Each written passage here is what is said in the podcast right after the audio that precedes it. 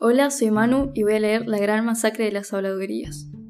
Odio las tardes, cuando la luna cae es el peor momento del día, ya que las personas empiezan a hablar con los pájaros, que van esparciendo todos los chismes.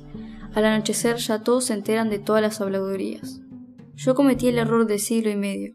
No quería que llegara la próxima tarde porque iba a estar en el pico de todos los pájaros.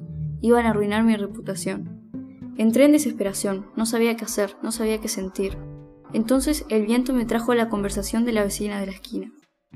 Josefina, tomate antes de dormir, así no venís a molestarme con tus pesadillas. Y planifiqué una solución. Publiqué en el diario una invitación de parte del viento, mi gran cómplice, para todos los pájaros de la ciudad, una cena al estilo medieval. Toda la comida la iba a marinar en té de manzanilla. A esto no lo puse en el diario. Llegó la hora de la cena, once de la noche. Abrí las ventanas para que los invitados entraran, picoteos y los tragos de esos estúpidos pájaros, hasta que vi caer a uno. Un sonido de cuerpo sólido golpeó el piso, y así se volvió una orquesta de golpes, uno tras otro, hasta que no escuché más tragos ni picoteos.